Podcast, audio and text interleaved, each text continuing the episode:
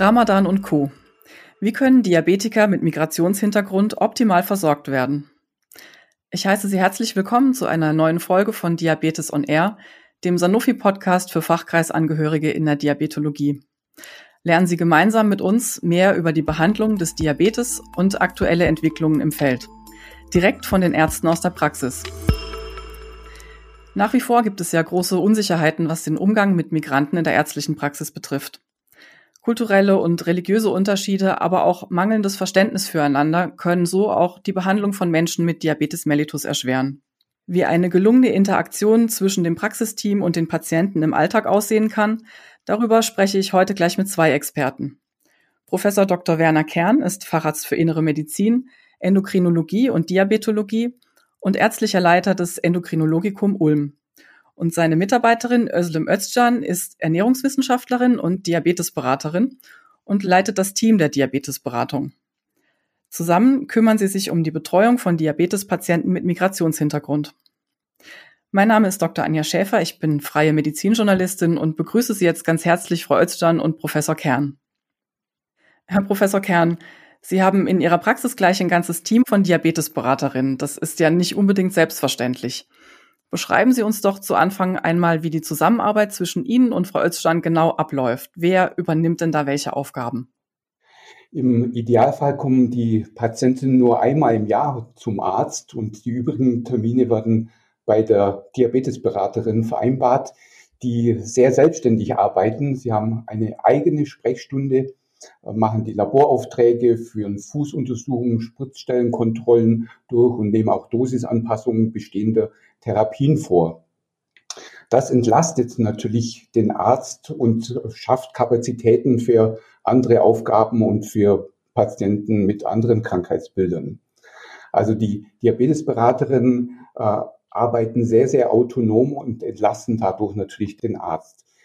Das funktioniert natürlich nur, wenn ein enger Kontakt und Austausch zwischen Arzt und Beraterin besteht. Und äh, Vertrauen ist hier natürlich auch sehr, sehr wichtig. Gerade durch Frau Özcan verstehen wir bestimmte Verhaltensweisen von Patienten mit Migrationshintergrund äh, sehr viel besser. Das äh, klingt auf jeden Fall nach einer großen Menge Verantwortung für Frau Özcan und ihr Team. Ähm, Frau Özcan, wie ist das denn aus Ihrer Sicht? Wie sieht Ihre Arbeit mit den Patienten genau aus? Ich biete neben der Diabetesberatung auch eine Ernährungstherapie zu allen möglichen Themen an. Je nach Arbeitszeit habe ich täglich circa 8 bis 16 Patienten. Im Vergleich zu meinen Kolleginnen betreue ich die meisten Patienten mit einem Migrationshintergrund. Insbesondere wenn wir die gleiche Sprache sprechen oder einen ähnlichen kulturellen Hintergrund haben, fühlen sie sich oft wohler bei mir, habe ich das Gefühl. Dann kann es schon mal sein, dass Patienten sogar zu uns in die Praxis wechseln. Das heißt, Sie wechseln dann tatsächlich von anderen Praxen in, in die Praxis von Herrn Professor Kern, weil Sie sich da bei Ihnen besser aufgehoben fühlen. Ganz genau. Oft höre ich dann sowas wie schön, dass ich endlich keinen Dolmetscher brauche und mit Ihnen über alles reden kann. Das führt dann oft zu einem ganz anderen Problem, nämlich dazu, dass uns die Zeit nicht reicht. Weil wir eben die gleiche Sprache sprechen, holen sie weit aus und fangen über ihre physischen und psychischen Probleme anzusprechen, wie zum Beispiel über ihre Depressionen oder über ihre familiäre Angelegenheiten und so weiter. Da fällt es mir nicht immer einfach, sie zu unterbrechen, weil wir wieder zurück zum Thema Diabetes müssen. Herr Professor Kern, welche Herausforderungen ergeben sich denn bei der Betreuung von Migranten mit Diabetes bei Ihnen? Ja, hier spielen verschiedene Punkte eine Rolle. Angefangen bei der Pünktlichkeit, also öfters äh, erscheinen die Patienten nicht zum vereinbarten Termin, was natürlich in einer relativ eng getakteten Einbestellpraxis dann echte Probleme macht. Frau Östern hat mir erklärt, es gilt als unhöflich pünktlich zu kommen, weil der Gastgeber oder in dem Fall der Arzt äh, könnte ja mit seinen Vorbereitungen noch nicht fertig sein und würde sich eine Blöße geben. Deshalb kommt man besser eine Viertel oder eine halbe Stunde später zum vereinbarten Termin. Dann die, die Sprachbarriere spielt natürlich bei manchen Patienten eine große Rolle, wenn äh, die Patienten einfach ihre Beschwerden nicht adäquat schildern können oder gar nicht ansprechen, weil ihnen die Worte fehlen. Häufig sind dann auch äh, Kinder oder Enkelkinder mit dabei, die übersetzen sollen. Auch das ist schwierig, wenn ich einen Mann zum Beispiel nach Erektionsproblemen frage und der zehnjährige Enkelsohn ist dabei, dann wird er das möglicherweise nicht auf Deutsch verstehen und möglicherweise auch gar nicht ins Türkische übersetzen können. Dann spielt die Ernährung natürlich eine große Rolle, die äh, sehr kohlenhydratreich ist, manchmal auch sehr fettlastig ist. Viele Speisen kenne ich gar nicht und kann hier wenig Rat geben. Da ist Frau Öster natürlich Gold wert, weil die mit diesen Dingen natürlich sehr vertraut ist. Hinzu kommt, dass Sport in diesen Kulturenkreisen wenig verankert sind. Es gilt eher als Lebensqualität zu ruhen, mit anderen zu essen und zu trinken und so vielleicht zu rauchen. Das ist Lebensqualität, aber jetzt Sport zu treiben ist nicht so üblich in diesen Kulturkreisen. Auch ist das Verständnis für chronische Erkrankungen häufig nicht vorhanden. Die Patienten denken, wenn sie eine Tablettenschachtel geleert haben, dass dann die Krankheit ja geheilt sein müsste und kein Folgerezept mehr anfordern. Und viele reisen ja dann im Sommer in ihre Heimat, ohne ihre Medikamente mitzunehmen. Diabetes bleibt sozusagen hier in Deutschland und sie fahren ohne Medikamente und ohne Diabetes in die Türkei. Und eine ganz besondere Situation stellt natürlich dann die Zeit des Ramadan dar. Frau Özcan, Sie kennen diese Themen ja sicher ganz genau aus Ihrer täglichen Arbeit. Wie bewegen Sie denn die Patienten dazu, sich um ihre Gesundheit und den Diabetes zu kümmern? Können Sie uns da ein paar konkrete Tipps an die Hand geben? Oft sind es Männer aus dem orientalischen Bereich, die sich nicht um ihre Gesundheit kümmern wollen. Sie haben andere Prioritäten und besuchen erst einen Arzt, wenn es brennt. Aber für ihre Familie sind sie jederzeit da. Man sollte sie klipp und klar über mögliche Risiken eines nicht gut eingestellten Diabetes aufklären und es ihnen bewusst machen, dass sie vielleicht in ein paar Jahren nicht mehr für ihre Familie da sein können wie jetzt. Man kann sie versuchen zu motivieren, indem man sagt, dass sie doch bestimmt das Erwachsenwerden ihrer Enkelkinder sehen möchten. Ist man selbst von der Krankheit betroffen, wird es nicht so ernst genommen, wie wenn andere aus der Familie erkranken. Deshalb macht es Sinn, einen Ansprechpartner aus der Familie zu haben, der sich darum kümmert, dass Blutzucker-Tagesprofile erstellt werden und alle Medikamente regelmäßig eingenommen werden.